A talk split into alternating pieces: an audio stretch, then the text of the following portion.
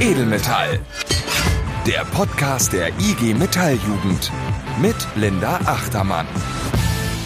Es ist Juni und es ist Zeit für die vierte Folge von Edelmetall. Ich freue mich, dass ihr dabei seid. Sag mal, die Natur, merkt ihr das? Die atmet so richtig durch. Die Corona-Einschränkungen haben die globalen Emissionen um bis zu 17 Prozent gesenkt. Das zumindest errechneten internationale Klimaforscher in einer neuen Studie. Und man sieht es an jeder Ecke. Die Delfine sind in die Spree zurückgekehrt und endlich können wir den Eiffelturm wiedersehen. Ja, okay, das war jetzt ein bisschen Quatsch, weil bis auf Schwäne und Leihfahrräder gibt's eigentlich nichts Neues in der Spree, aber all in all, die Natur erholt sich. Schade nur, dass diese Effekte nicht von langer Dauer sein werden, wenn wir nach Corona so weitermachen wie bisher. Denn wir stehen nicht nur vor der Aufgabe, diese Pandemie in den Griff zu bekommen, nein, unsere Wirtschaft steht vor einer Rezession. Der Staat muss investieren, um die Wirtschaft anzukurbeln und könnte hier gleich beweisen, dass es ja klar ist, dass man bei diesen Maßnahmen auf Klimaschutz setzen könnte. Genau, und da werben wir jetzt sehr stark, äh, da keine Fehler der Vergangenheit zu wiederholen und in vergangene Geschäftsmodelle zu investieren, die dann nicht dauerhaft tragfähig sind oder sogar noch der Umwelt und dem Klima schaden, sondern indem man ähm, die Investitionen, die man jetzt bereitstellt, an Bedingungen koppelt und streng ausrichtet auf Klimaschutz, Nachhaltigkeit und Umweltschutz. Das war Professor Dr. Claudia Kempfert. Sie ist die bekannteste Ökonomin Deutschlands und sie hat mit mir in dieser Folge über die Macht des Marktes, die Begriffe Rezession und Depression gesprochen und hat uns verraten, wie für sie der Weg aus der Krise aussehen könnte. Denn, und diesen Satz habt ihr sicher in den letzten Wochen und Monaten 100 pro schon irgendwo mal gehört, die Corona-Krise könnte auch eine Chance sein. Doch wir als IG Metall Jugend sehen keine Chance, ohne auch in Zukunft Ausbildungsplätze und deren Qualität zu sichern. Am 26.05. hat sich da einiges bewegt, denn die Allianz für Aus- und Weiterbildung, bestehend aus Regierungs-, Arbeitnehmer- und Arbeitgebervertretern, hat sich an einen Tisch gesetzt und ein Positionspapier erarbeitet, über das mir unsere Bundesjugendsekretärin Stefanie Holz später mehr erzählen wird. Jetzt aber erstmal viel Spaß bei unserer kleinen Einführung zum Thema Wirtschaftskrise.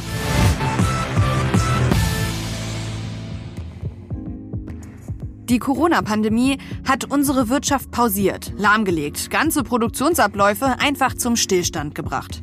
Und jetzt, wo es darum geht, die Wirtschaft Stück für Stück wieder hochzufahren, wird deutlich, dass die Pandemie tiefe Spuren hinterlassen wird.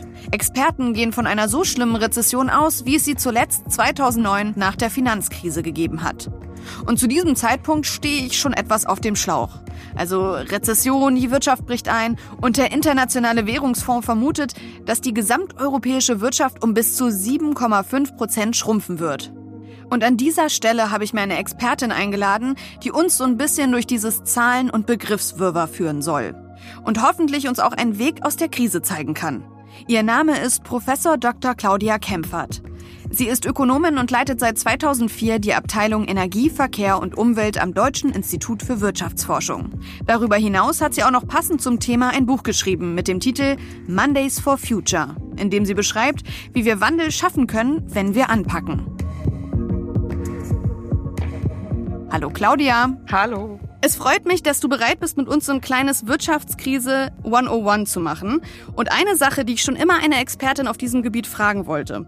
Warum können wir jetzt nach diesem Lockdown nicht einfach auf Stopp drücken, sagen, okay, jetzt ist hier Reset, wir machen einen Cut, die letzten drei Monate haben einfach nicht stattgefunden und unser Kontostand ist immer noch der gleiche wie zuvor. Woher rührt denn diese Macht des Marktes?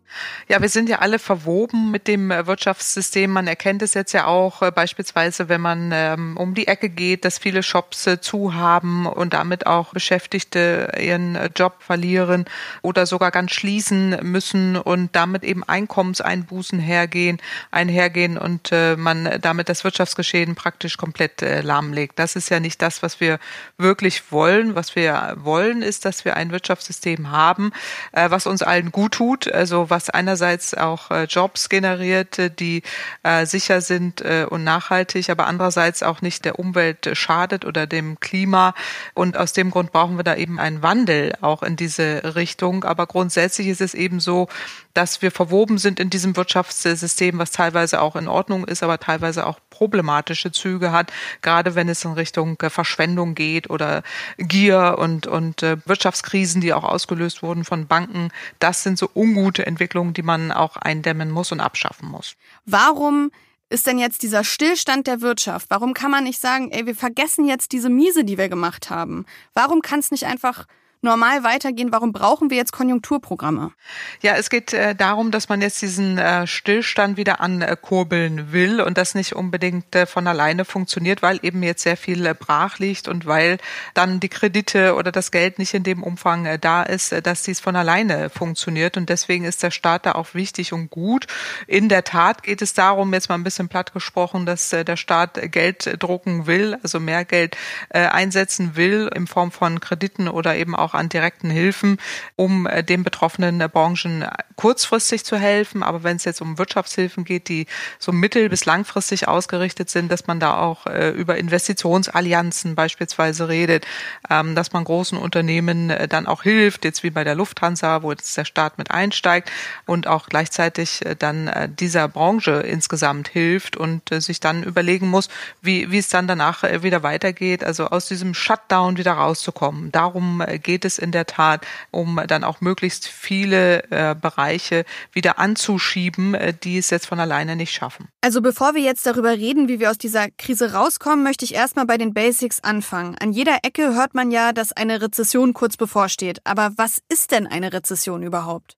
Ja, Rezession bedeutet, dass die Volkswirtschaft insgesamt nicht wächst, sondern äh, in negative Richtung sich entwickelt. Sprich, es gibt einen Einbruch und einige Sektoren, einige Segmente fallen ganz äh, heraus. Und äh, das ist in der Volkswirtschaft gesprochen dann eine Rezession vor dem Hintergrund, dass wir üblicherweise ein gesundes Maß an wirtschaftlicher Entwicklung haben im Rahmen eines natürlichen und nachhaltigen ähm, Entwickelns in Richtung volkswirtschaftlichen Wirtschaft Wirtschaftswachstum. Da müssen wir auch drüber reden, dass das nachhaltig sein muss und nicht auf Kosten der Umwelt und des Klimas äh, geschehen darf. Aber in der Rezession bewegt es sich eben nach unten, wenn man sich das mal so vorstellt. Und wo ist da der Unterschied zu einer Depression?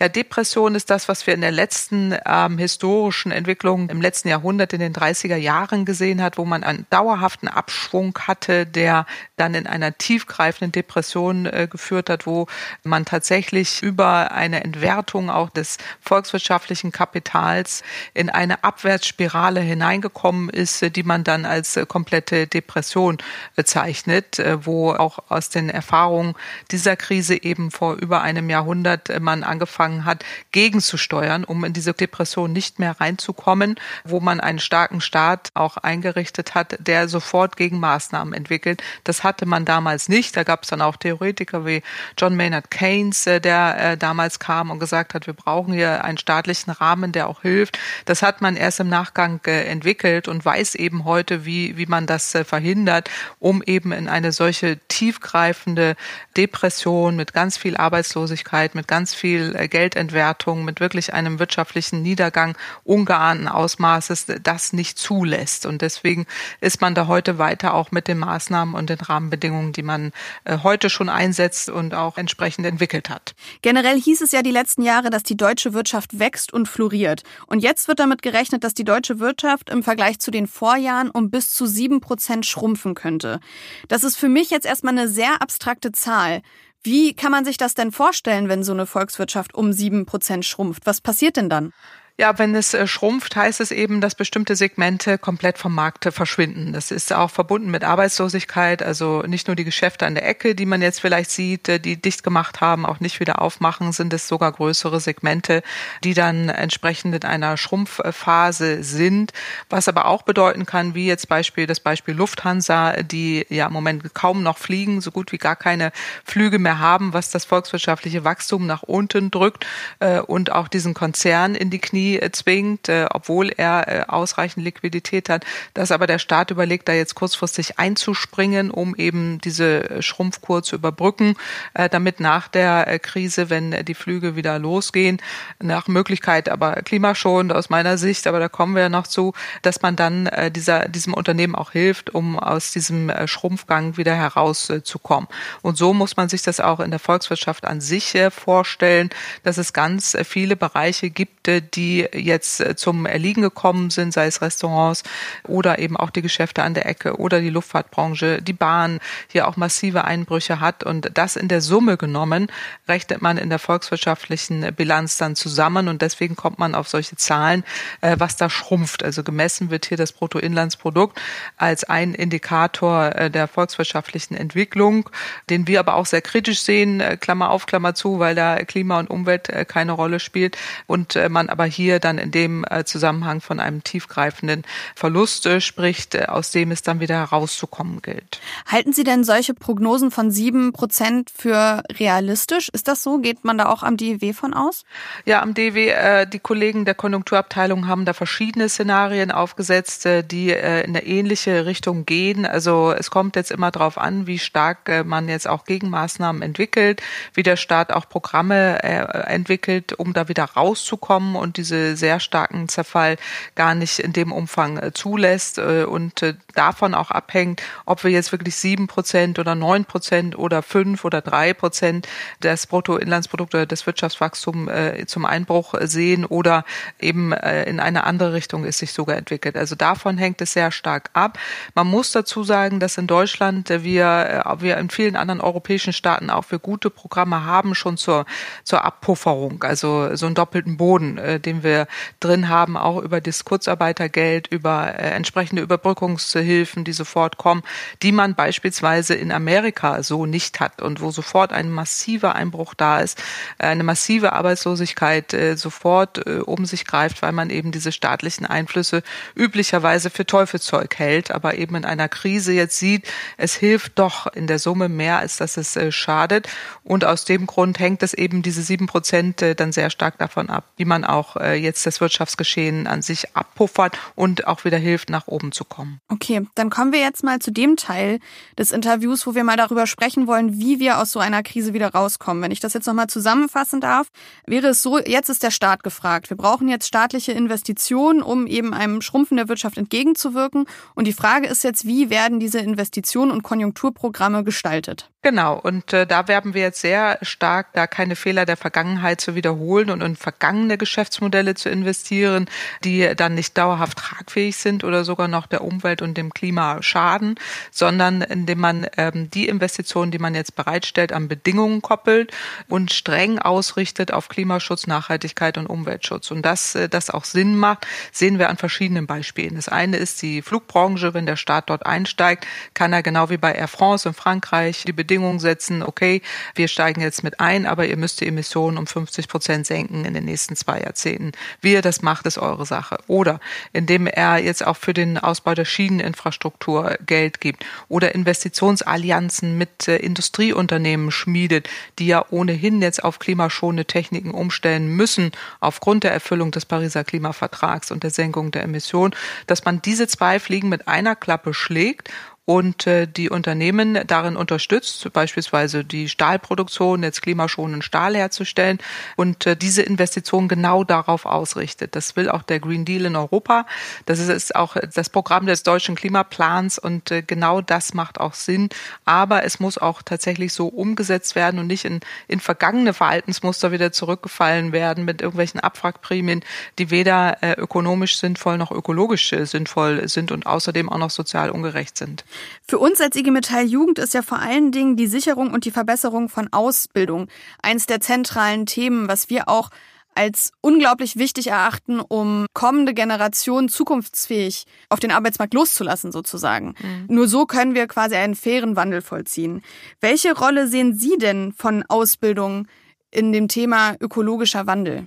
Einen ganz äh, großen Bereich. Denn in der Tat muss es gehen, auch da gerade bei der Ausbildung darum gehen, in zukunftsfähige äh, Jobs äh, zu investieren. Und da spielt die Ausbildung ja eine zentrale Rolle. Wenn man jetzt in vergangene Konzepte investiert und die Ausbildung darauf ausrichtet, heißt es ja, dass man nicht in Richtung Zukunft Jobs oder Jobchancen überhaupt ermöglicht. Und da sehe ich eine zentrale Rolle einmal auch der Unternehmen, ganz klar, die dann weg von der herkömmlichen Mobilität hin, auch mehr zur Digitalisierung, äh, Mobilitätsdienstleistungen. Ähm, der Motor der Zukunft ist auch ein anderer. Äh, es wird äh, mehr Shared äh, und, und Ridesharing-Programme geben, wo eine Vielzahl von unterschiedlichen Jobs entstehen, sogar mehr als in der konventionellen äh, Produktion. Das kennen wir aus der Energiewende zur Genüge, äh, wo der Bereich der erneuerbaren Energien und Energiewende insgesamt viel mehr Jobs hervorbringt, äh, weil es arbeitsintensiver ist als äh, die konventionelle Energie. Und das wird bei der Mobilität genauso sein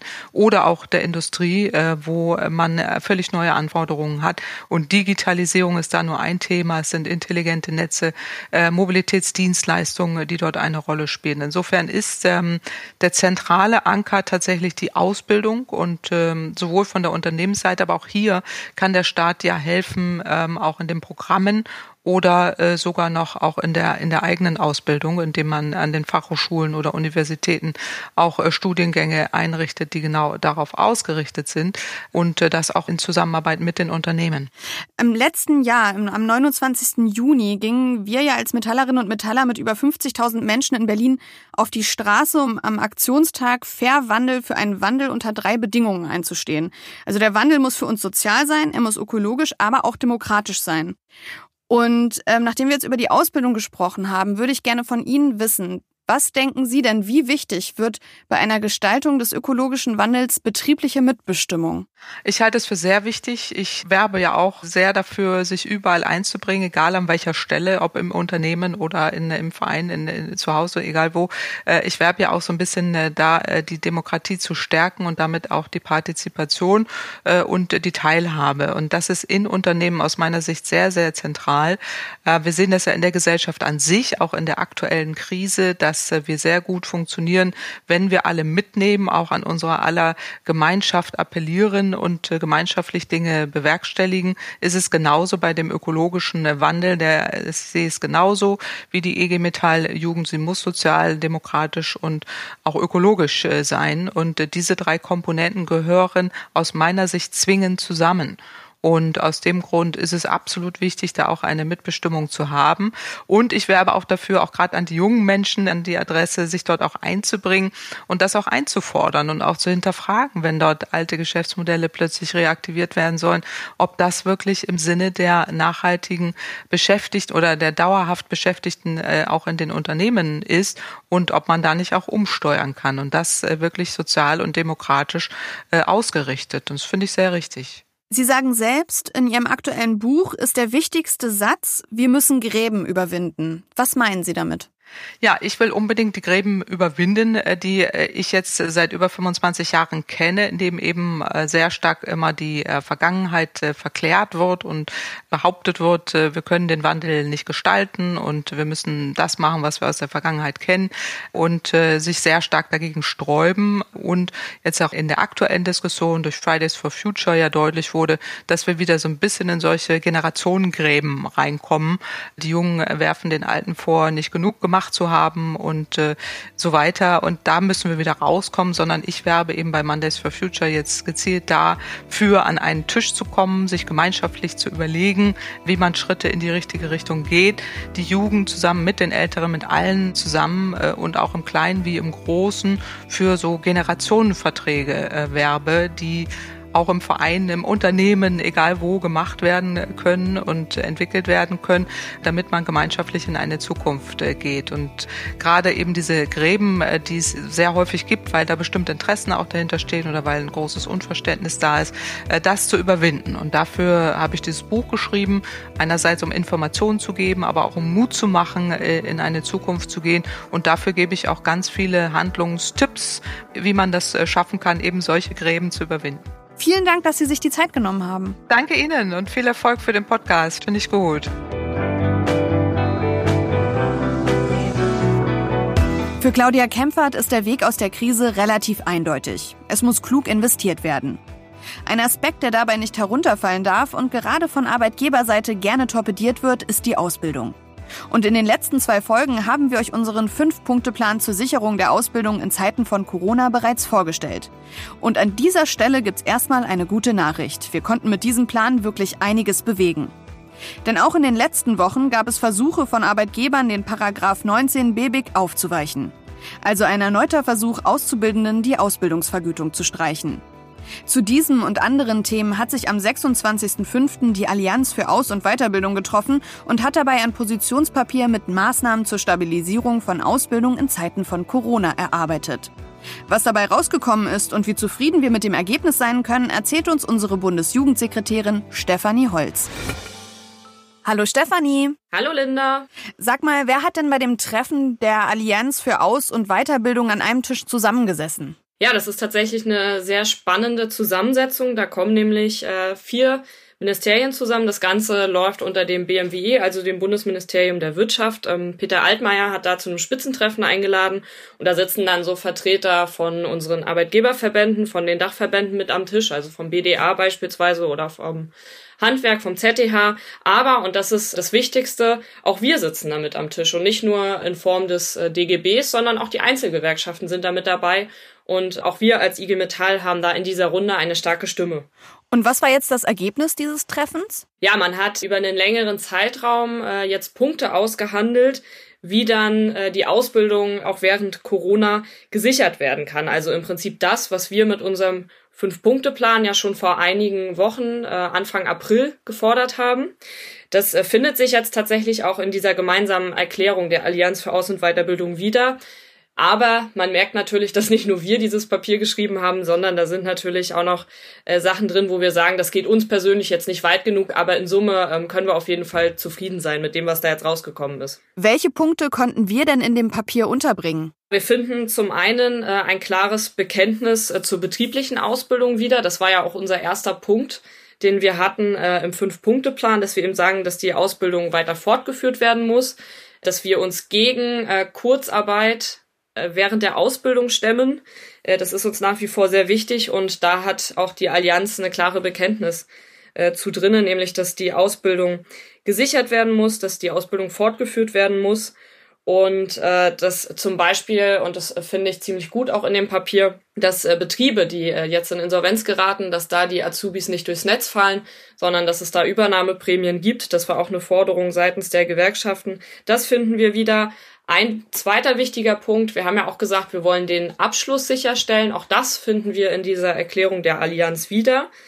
Äh, das heißt, dort wurde dann zum Beispiel konkret formuliert, dass eben den Auszubildenden jetzt bei den Abschlussprüfungen oder auch bei den Gesellenprüfungen keine Nachteile entstehen dürfen und äh, dass sich da die Vertreter auch der Länder, der Kammern und so weiter zusammensetzen müssen, um dafür die Auszubildenden die richtige Lösung zu finden. Was wir auch mit drin haben, ist ein Punkt äh, zum Thema Ausbildungsplatzangebot stabilisieren. Das ist vielleicht auch ein Thema, was uns an der Stelle ähm, noch nicht richtig weit genug geht, weil wir da von den Arbeitgebern schon mehr erwartet hätten, da eben das Ausbildungsplatzangebot nicht nur zu stabilisieren, sondern eben auch dafür zu sorgen, dass es äh, mehr Ausbildungsplätze wieder gibt, weil wir momentan ja nur noch etwa 20 Prozent der Betriebe haben, die überhaupt ausbilden. Das heißt, da wäre auf jeden Fall noch mehr Luft nach oben gewesen. Und ein Punkt, der auch noch gut ist, das war jetzt nicht primär unsere Forderung, ähm, aber ist äh, das Thema Berufsschulen, weil das ganz häufig auch äh, gerade wenn es um ja die ganze Debatte rund um Schulöffnung und so weiter geht, dann doch meistens hinten runterfällt. Unser zweiter Lernort Berufsschule. Äh, dort steht zum Beispiel drinne, dass äh, digitales Lernen verbessert werden soll, dass auch Mittel bereitgestellt werden sollen, eben aus dem Digitalpakt. Und, und das ist mir sehr, sehr positiv aufgefallen noch beim Lesen, äh, die Freistellungsfrage, weil das ist ein Problem, was wir gerade auch äh, in Betrieben tatsächlich live erleben, dass äh, eben die Betriebe dann sagen, okay, wir stellen die Auszubildenden jetzt nicht frei für irgendwelche Online-Learnings. Äh, das heißt, da gibt's äh, auch die klare äh, Ansage damit, dass äh, auch für digitales Lernen, äh, wenn die Berufsschule so ein Angebot hat, das dafür freigestellt werden muss. Das ist ein ganz, ganz wichtiger Punkt. Gibt es in dem Positionspapier dann auch irgendwas zur Ausbildungsvergütung und Übernahme? Ja, da würde ich gerne noch mal drauf eingehen. Und zwar haben wir ja im Vorfeld viele, viele Angriffe gehabt auf die sogenannte Vorzahlungspflicht der Ausbildungsvergütung über sechs Wochen nach dem Berufsbildungsgesetz. Das klingt jetzt total verklausuliert. Das bedeutet aber, dass die Arbeitgeber im Prinzip gefordert haben, dass Auszubildende ab dem ersten Tag in Kurzarbeit gehen und dann auch nur noch 60 Prozent beziehungsweise 67 Prozent Kurzarbeitergeld äh, bekommen würden, was natürlich zu massiven äh, finanziellen Einbußen bei den Auszubildenden führen würde. Und diesen Angriff konnten wir zum Glück, und es zeigt natürlich dann auch wieder, wie wichtig Gewerkschaften auch an so einem Tisch sind, das konnten wir wieder mal äh, verhindern, tatsächlich, dass sich das jetzt auch in dieser Erklärung wiederfindet. Das heißt, zur Vergütung ist da primär nichts geregelt. Und auch das Thema Übernahme findet sich dort nicht wieder. Das ist äh, natürlich ein Thema, was wir als Gewerkschaftsjugend uns weiterhin groß auf die Fahne schreiben und wofür wir natürlich auch in den kommenden Übernahmerunden äh, dann ja eintreten werden. Das müssen wir betrieblich auf jeden Fall lösen. Abschließend als Fazit lässt sich äh, dennoch sagen, dass diese Erklärung äh, ein Schritt in die richtige Richtung ist. Wir müssen weiterhin wachsam bleiben. Äh, das liest sich dann auch so schön am Ende äh, bei dem Thema Kurzarbeit äh, und Ausbildung. Aber da sind wir auf jeden Fall auch innerhalb der Gewerkschaften sehr, sehr einstimmig, äh, wenn es eben darum geht, dass wir sagen, Auszubildende befinden sich in einem Lernverhältnis.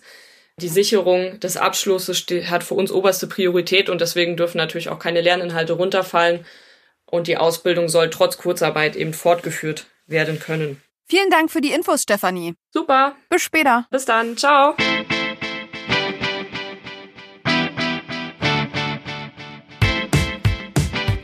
Okay, Leute, es liegt einiges vor uns. Dass eine Rezession auf die deutsche Wirtschaft zukommt, das ist quasi beschlossene Sache. Doch wie sich diese Rezession auf den Arbeitsmarkt und unsere Situation auswirkt, da haben wir noch Gestaltungsspielraum.